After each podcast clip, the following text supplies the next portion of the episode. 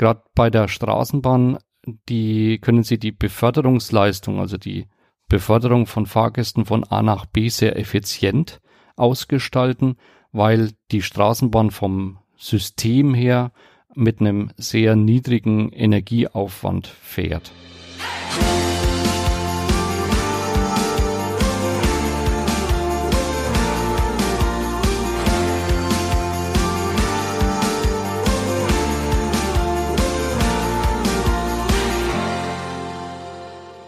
Hallo und herzlich willkommen zu einer weiteren Folge von Unterwegs durch Würzburg, dem Podcast zur Europäischen Mobilitätswoche hier in unserer schönen Stadt am Main.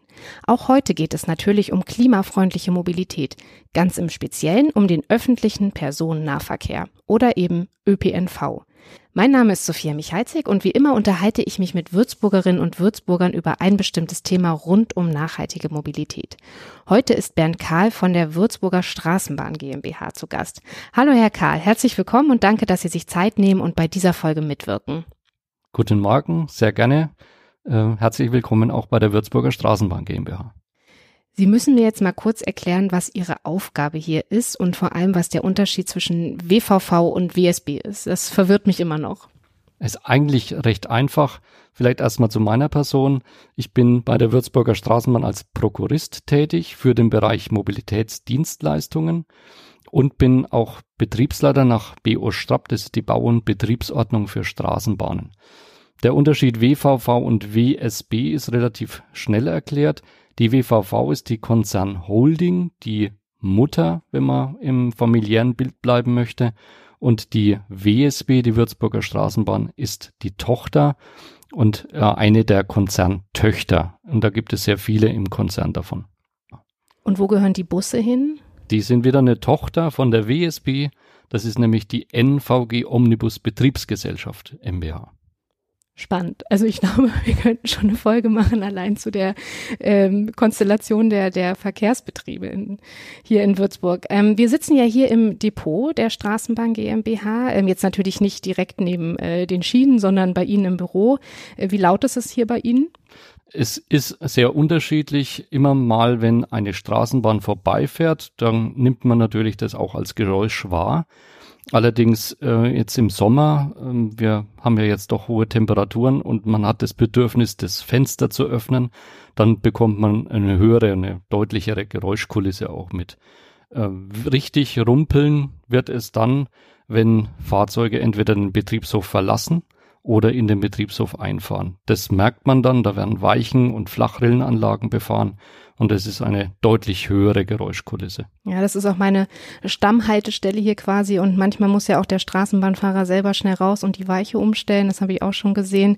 Äh, das macht natürlich Geräusche, das lässt sich halt einfach nicht vermeiden, glaube ich. Genau, das Motto für die diesjährige Mobilitätswoche lautet klimafreundliche Mobilität für alle. Da darf der ÖPNV in Würzburg natürlich nicht fehlen mit seinen ganzen verschiedenen Angeboten. Und ich habe schon gehört, es tut sich echt einiges hier ähm, zum Beispiel Tarifneuerung oder das Busnetz Plus. Also vielleicht erzählen Sie einfach mal, was bei Ihnen gerade so los ist und alles an Sachen auf dem Schreibtisch liegt. Ja, da ist es schwierig, den Einstieg zu finden. Und Sie haben zwei Themen, die ja auch schon an sich eine, einen großen Themenkomplex darstellen. Bereits angesprochen, die tariflichen Neuerungen, die wir jetzt zum 1.8 bekommen haben. Ganz zu allervorderst natürlich das 365-Euro-Ticket für Auszubildende und Schüler. Das ist jetzt gelungen, zum 1.8. an den Start zu geben. Ähm, wir sind da in Bayern ähm, einer der wenigen Verkehrsverbünde, die dieses 365-Euro-Ticket tatsächlich umsetzen konnten in der relativ kurzen Zeitspanne. Wir haben damit begonnen, so Ende des letzten Jahres, Ende 2019 und hatten viele Hürden zu überspringen, um überhaupt diese Möglichkeit zu eröffnen. Das Ganze ist auch, ähm, ja, vom Titel her lässt sich natürlich vermuten, ein ein Euro-Ticket pro Tag. Allerdings begrenzt auf einen beschränkten Nutzerkreis, zunächst nur für Auszubildende und Schüler, die also auch berechtigt sind, äh, die normalen Fahrtmöglichkeiten für Schüler zu nutzen. Die haben auch die Möglichkeit, ein ein Jahr gültiges 365 Euro Ticket zu erwerben. Und das geht auch außerhalb der Ferien, ne? Also das 365 komplett, Tage. Richtig, ja. im, immer, es ist ein Jahr entlang und ist, und das ist der besondere Charme dabei, gesamtnetzweit. Also im gesamten Verbundraum, der umfasst ja Stadt- und Landkreis Würzburg, Landkreis Main-Spessart, Landkreis Kitzingen. Also in diesem großen Verbundraum kann man mit diesem 365-Euro-Ticket auch tatsächlich fahren. Gibt es für die, also Schüler und Studenten sind ja eine Gruppe der Verkehrsbetriebe, gibt es für andere auch noch äh, Ideen, Angebote? Also die Studierenden sind jetzt bei diesem 365-Euro-Ticket nicht beinhaltet. Die Studierenden haben ja Gott sei Dank bei uns ein Semesterticket. Das wird ja automatisiert an alle Studierenden ausgegeben. Die bezahlen quasi ihren Obolus im Rahmen des normalen Semesterticketbeitrags oder des Semesterbeitrages. Und es ist ein sogenanntes Solidarprinzip. Alle bezahlen und nur die wirklich die ÖPNV-Verkehrsmittel nutzen, die sind dann die Nutznießer davon. Aber dadurch, dass alle bezahlen, alle in den großen Topf einbezahlen, deswegen ist es so unheimlich günstig in Würzburg. Und gibt's für, also ich frage Sie einfach, was vielleicht an Ideen oder so noch existiert, vielleicht für Familien oder auch Senioren, die ja auch viel ähm, die Straßenbahn und Busse nutzen, sind da auch noch äh, Pläne im Raum? Also gerade die Familienkarte ist deutlich günstiger geworden für die Familie ähm, im Verbundraum zu fahren. Für die Senioren haben wir ja auch bereits äh, entsprechende Angebote, die teilweise durch die Stadt Würzburg gezielt unterstützt werden im Angebot.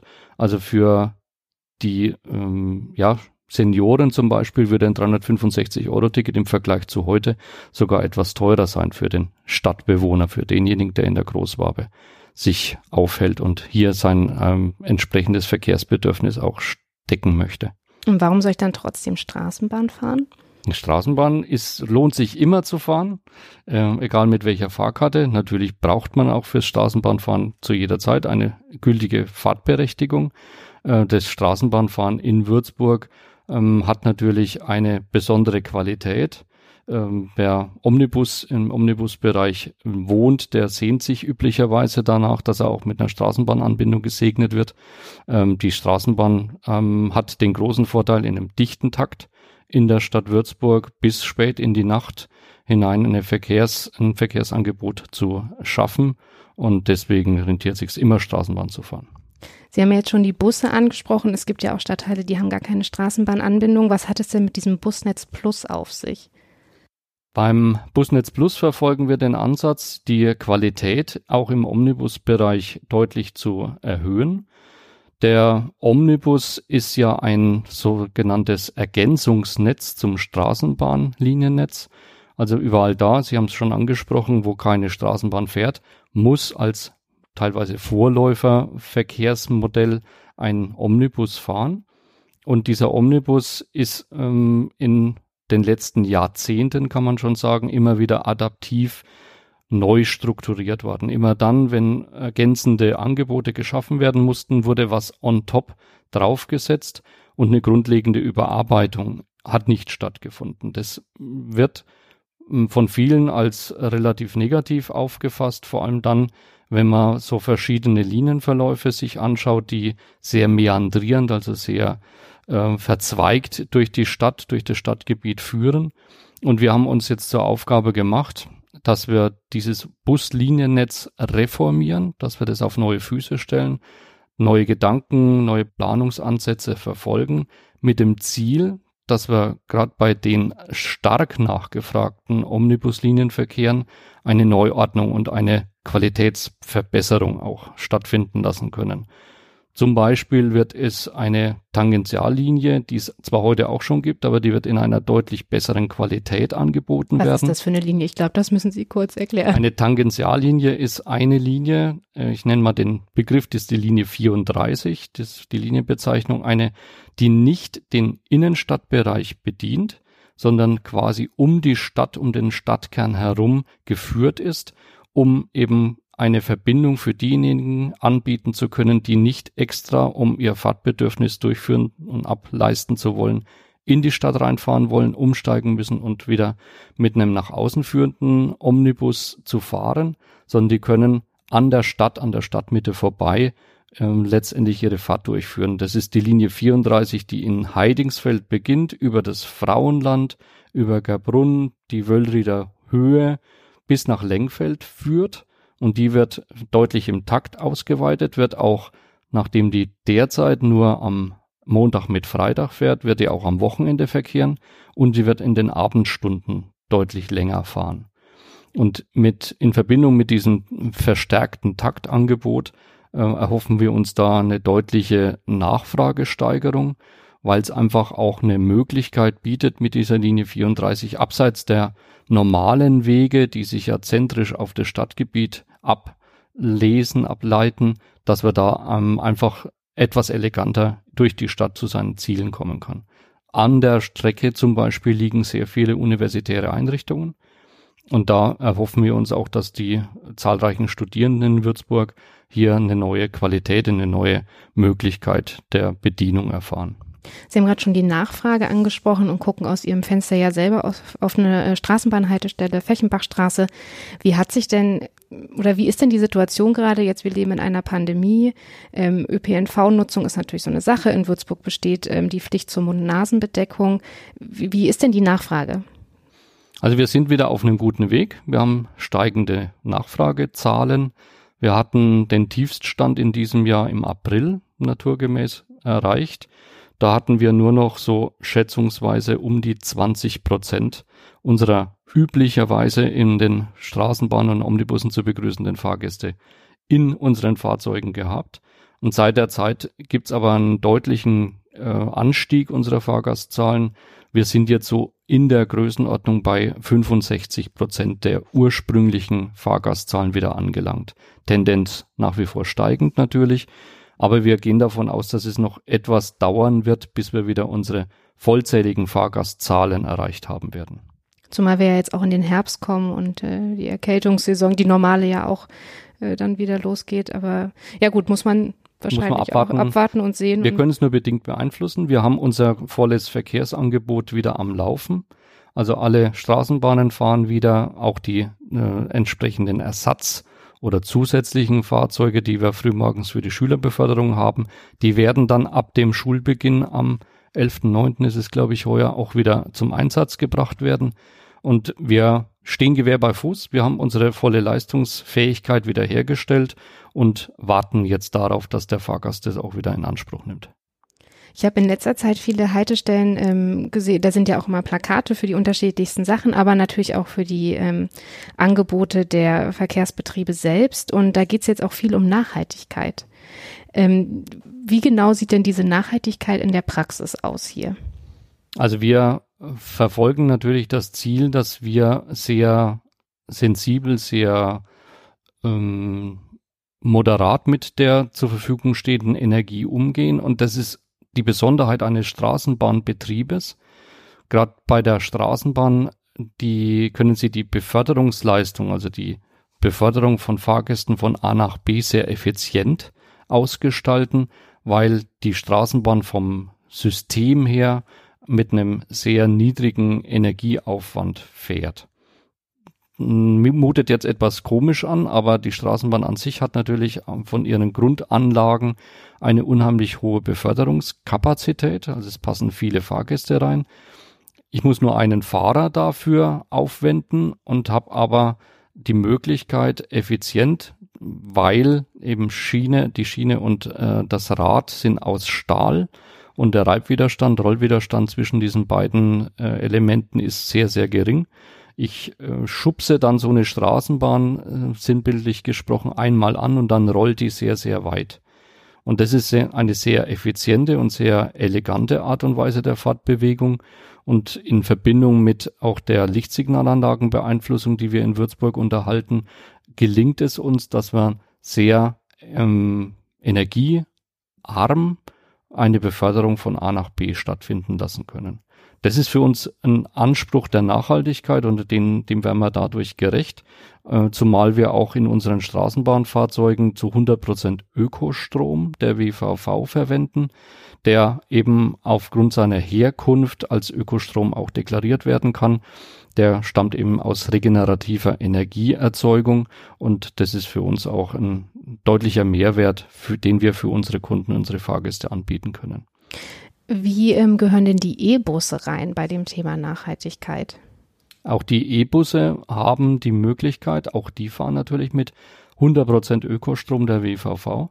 Auch der Elektro-Omnibus hat ähm, seine Energieeffizienz bereits unter Beweis gestellt ähm, und hat äh, deutliche Vorteile in der Energiebilanz im Betrieb gegenüber einem dieselbetriebenen Omnibus.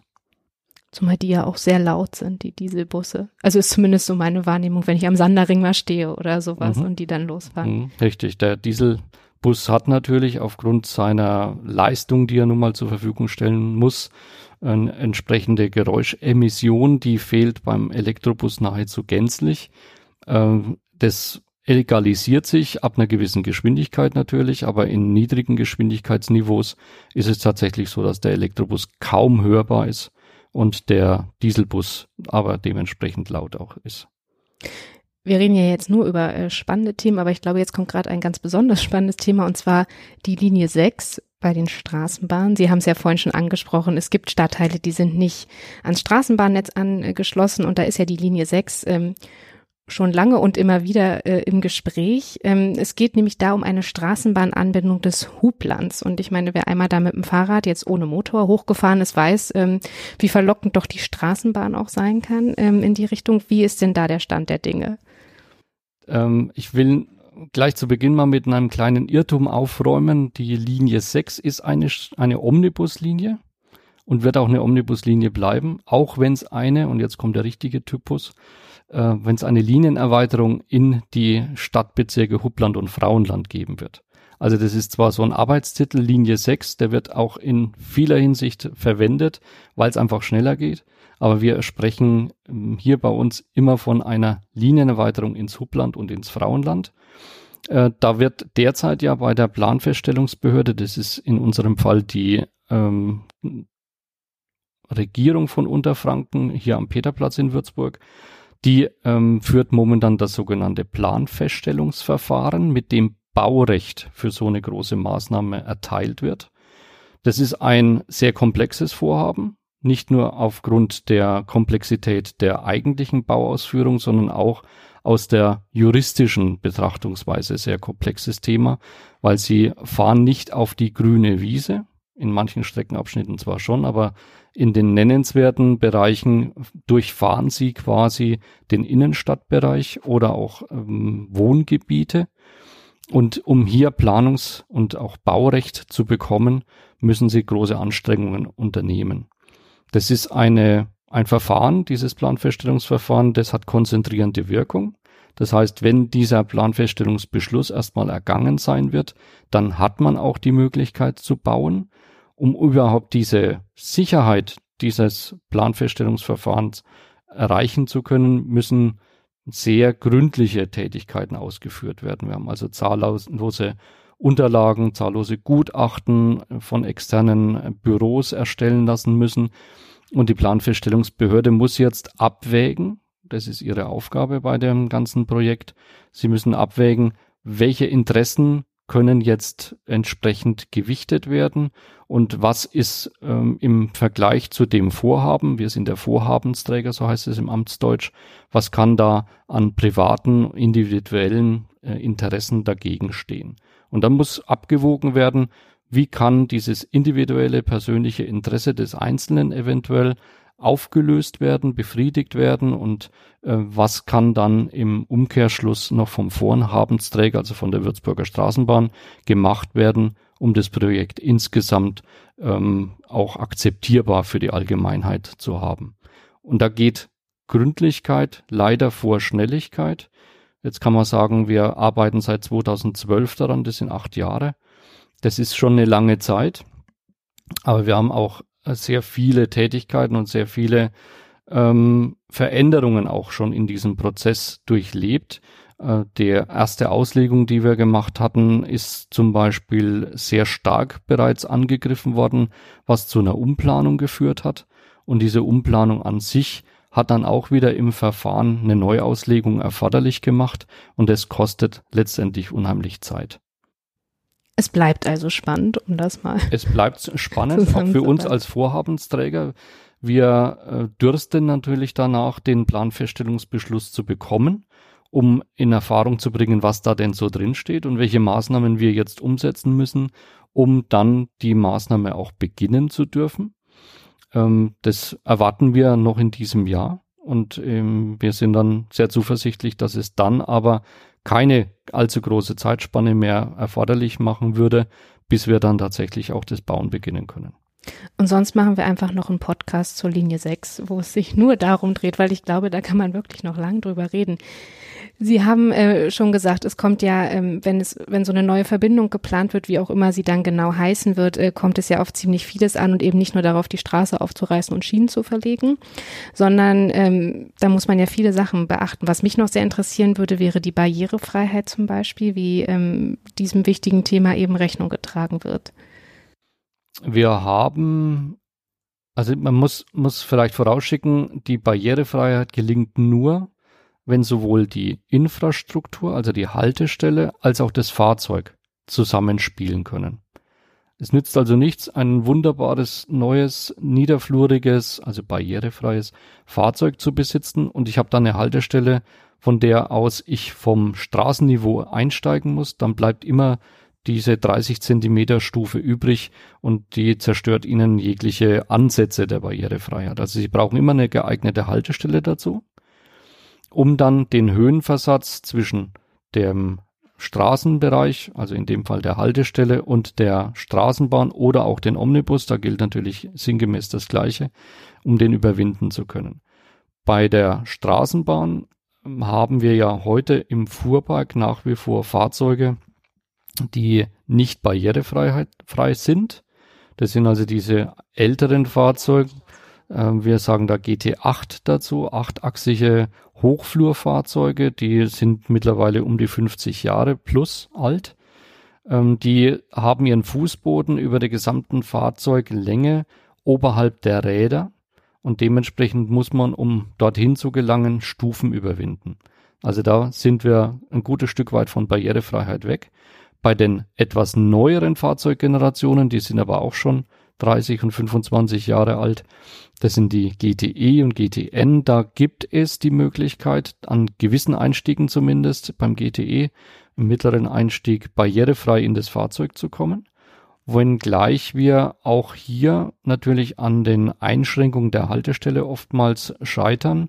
Es gibt also nach wie vor auch vier Haltestellen bei uns im Straßenbahnliniennetz, die noch nicht barrierefrei gebaut sind und wo noch eine gehörige Stufe überwunden werden muss, damit wir ins Fahrzeug gelangt. Also auch dort ist keine Barrierefreiheit gegeben. Was wir ähm, im ersten Quartal dieses Jahres umgesetzt haben, ist eine zusätzliche Möglichkeit für Rollstuhlfahrer auch an nicht ganz optimal ausgestalteten Straßenbahnhaltestellen in die Fahrzeuge zu gelangen, nämlich mit sogenannten Klappfaltrampen. Die sind nachgerüstet worden, die haben wir uns selber entwickeln müssen für unsere Straßenbahnfahrzeuge, um den Resthöhenunterschied von der Haltestellenfläche ins Fahrzeug für den Rollstuhlfahrer, und das sind hauptsächlich die Elektrorollstühle, das äh, anforderliche oder erforderliche Pro Problem. Äh, dort an dieser Stelle muss der Höhenversatz ausgeglichen werden und es gelingt uns nur, indem man solche Klappfaltrampen über diesen Spalt und über diesen Höhenversatz legt. Das Ganze haben wir auch gekennzeichnet. Nicht alle Haltestellen im Straßenbahnliniennetz sind entsprechend vorgerüstet. Wir arbeiten momentan daran, auch die übrigen Haltestellen, zumindest die meisten übrigen Haltestellen, damit auszustatten. Es wird aber für diese Baureihen, die wir derzeit im Bestand haben, wird es nach wie vor ungefähr ein Drittel aller Straßenbahnhaltestellen geben, die nicht mit diesen Klapprampen bedient werden können. Ich habe gesehen, die Neubaustraße wird ja auch äh, gerade umgebaut ähm, und äh, bewegt sich ja Richtung äh, Barrierefreiheit. Mhm, richtig, das ist eine dieser Haltestellen, die wir jetzt umgebaut haben. Da war der Umgriff und der Umbauumfang recht groß.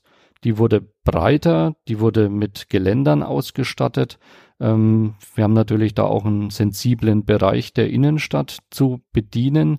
Da ist unmittelbar nebendran Ursulina, Gymnasium und Realschule. Also dort gibt es ein erhöhtes Schüleraufkommen zu manchen Zeiten des Tages. Und da war es uns wichtig, dass wir hier auch äh, gute Verhältnisse schaffen können mit etwas breiteren Aufstellflächen an der Haltestelle und eben auch einer ordentlich hochgebauten Haltestelle, sodass also hier die Möglichkeiten für die Barrierefreiheit sich sehr gut sind. Aber alle Haltestellen lassen sich dann nicht entsprechend umbauen. Also wir haben besondere Haltestellen, wenn Sie sich in Grombühl die Haltestelle Wagnerplatz mhm. vor Augen halten. Das ist eine sehr hm, traditionelle Haltestelle. So waren früher an vielen Stellen auch Straßenbahnhaltestellen ausgeprägt. Da gibt es aufgrund der zahlreichen Grundstückszufahrten und der Eingänge ähm, keine Möglichkeit überhaupt auf der gesamten Länge der Haltestelle den Haltestellenbord nach oben zu ziehen und auch die Breite der Haltestelle. Es ist ja ein sehr, sehr schmaler Gehweg, ist sehr, sehr ähm, unbefriedigend, um zum Beispiel die Barrierefreiheit mit den Klapprampen herzustellen. Also da wird es auf Dauer nicht möglich sein, an dieser Stelle solche Verbesserungen umsetzen zu lassen, dass man hier eine barrierefreie Haltestelle bekommt. Es wird übrigens noch eine extra Podcast-Folge nur zum Thema Barrierefreiheit mhm. geben. Ich denke, da können wir dann noch äh, viel tiefer in das Thema einsteigen. Ich würde gerne noch mal ähm, auf die E-Busse zum einen äh, zu sprechen kommen, die haben sie in der Flotte, aber darauf möchte ich hinaus, sie kooperieren auch mit äh, Scouter, einem Carsharing-Anbieter. Jetzt soll ich doch Auto fahren oder wie, wie, was, was haben Sie sich dabei gedacht? Ja, das ist so ein Trendwandel, der sich ja durch die gesamte gesellschaftliche Entwicklung zieht. Äh, viele haben mittlerweile erkannt, dass man nicht zwei Autos benötigt. Manche verzichten komplett auf das eigene Auto. Und hier kommt der Gedanke ins Spiel, wie kann ich denn dann trotzdem mein Mobilitätsbedürfnis in der Stadt zum einen, aber dann vielleicht auch in die Peripherie äh, erfüllen und befriedigen.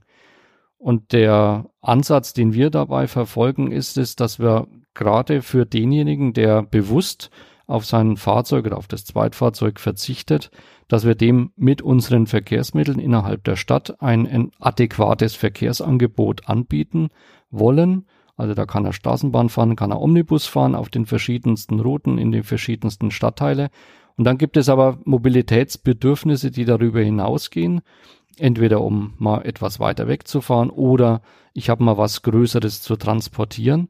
Und hier ähm, ist unser Partner Scouter ähm, aufs, aufs Tapet gesprungen und hat gesagt, ich habe Lösungsansätze. Ähm, ich kann da quasi ergänzend zu dem klassischen ÖPNV-Angebot tätig werden und habe dann eben Fahrzeuge zur Verfügung an den verschiedensten Stellen in der Stadt, die es ermöglichen, dass der Kunde, unser Fahrgast, eine kombinierte Reise meinetwegen macht oder alternativ zu gewissen Zeiten statt mit ÖPNV, mit Bus und Bahn, mit dem Pkw, in dem Fall eben einem geteilten Pkw unterwegs ist. Und wir ähm, haben ja eine Kooperation mit Scouter laufen, dass alle Abo-Kunden unseres Hauses ähm, Geld sparen können. Also es gibt eigentlich keinen Grund, weswegen ein Abokunde der WVV nicht auch einen Scouter-Vertrag abschließen sollte, weil der kostet ihn nichts. Äh, wir haben es mal ausgerechnet, es sind so ungefähr 60 Euro Ersparnis für den potenziellen Scouter-Kunden, den er aufgrund seiner Inhaberschaft eines Abo-Vertrages mit der WVV für den ÖPNV einsparen kann. Also die Grundgebühr wird erlassen und die monatliche Zahlung wird nicht erhoben. Und in dem, in dem Fall hat er die Möglichkeit, äh, sehr flexibel und spontan über Scouter dann seine, sein Fahrzeug zu buchen, ob das jetzt ein Kleinwagen ist, ob das ein etwas größeres Fahrzeug ist zum Transportieren größerer Gegenstände. Oder ein E-Auto gibt's ja mittlerweile. Mittlerweile auch elektrische Autos, richtig. Ähm, und das sind so die Perspektiven, die wir unseren Abokunden gezielt anbieten wollen und die nach unserer Wahrnehmung von immer mehr Fahrgästen auch tatsächlich wahrgenommen wird. Wie immer äh, in diesen Folgen war auch das ein Thema, über das wir uns natürlich noch viel, viel länger unterhalten könnten. Ich hätte jetzt auch Lust auf so eine kleine Depotführung. Mhm. Ich weiß nicht, äh, ob es Tage der offenen Tür gibt oder sowas. Äh, natürlich jetzt nicht in Corona-Zeiten, aber. Wir äh, hatten zuletzt 125 Jahre Straßenbahn gefeiert. Das müsste gewesen sein vor zwei Jahren. Da hat es tatsächlich einen groß angelegten Tag der offenen Tür hier in der Sanderau gegeben und der ist auch sehr gut nachgefragt worden. Also waren viele Gäste da, hat sehr viel Spaß gemacht und da hat man wirklich den berühmten Blick hinter die Kulissen mal wagen können. Vielleicht kommt das ja mal wieder, weil sowas ja immer eine spannende Sache ist. Es gibt natürlich noch andere Folgen zu dem Thema nachhaltige Mobilität und deswegen hoffe ich, dass ihr, unsere Hörerinnen und Hörer, unseren Podcast bereits abonniert habt. Dann verpasst ihr nämlich keine neue Folge und könnt natürlich alle anderen jederzeit nachhören. Alle Informationen rund um die Europäische Mobilitätswoche findet ihr auch auf www.würzburg.de. Vielen Dank, Herr Karl, dass Sie mitgemacht haben und ich hoffe natürlich, dass Sie sich die anderen Folgen auch anhören und jetzt so ein bisschen auf den Podcast-Geschmack äh, gekommen sind. Also vielen Dank, dass Sie sich Zeit genommen haben heute für das Gespräch. Sehr gerne. Und ich werde Ihren Rat befolgen und werde natürlich auch die anderen Podcasts anhören. Das freut mich sehr. Bis zum nächsten Mal. Bis demnächst. Danke.